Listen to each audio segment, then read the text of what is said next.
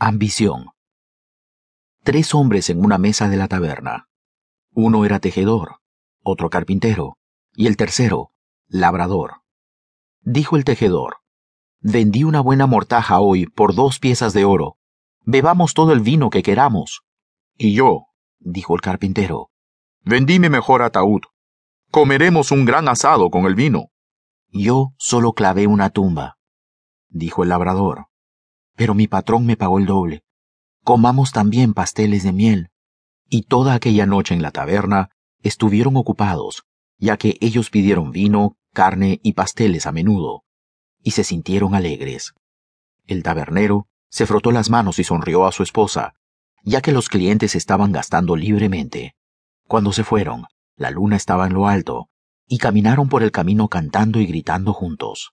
El tabernero y su mujer se pararon en la puerta de la taberna y miraron hacia atrás. Ah, dijo la mujer, esos caballeros, tan impulsivos y tan alegres. Ojalá que pudieran traernos una suerte como la de hoy cada día. En tal caso nuestro hijo no tendría que ser tabernero y trabajar duro. Podríamos darle una educación y llegaría a ser sacerdote.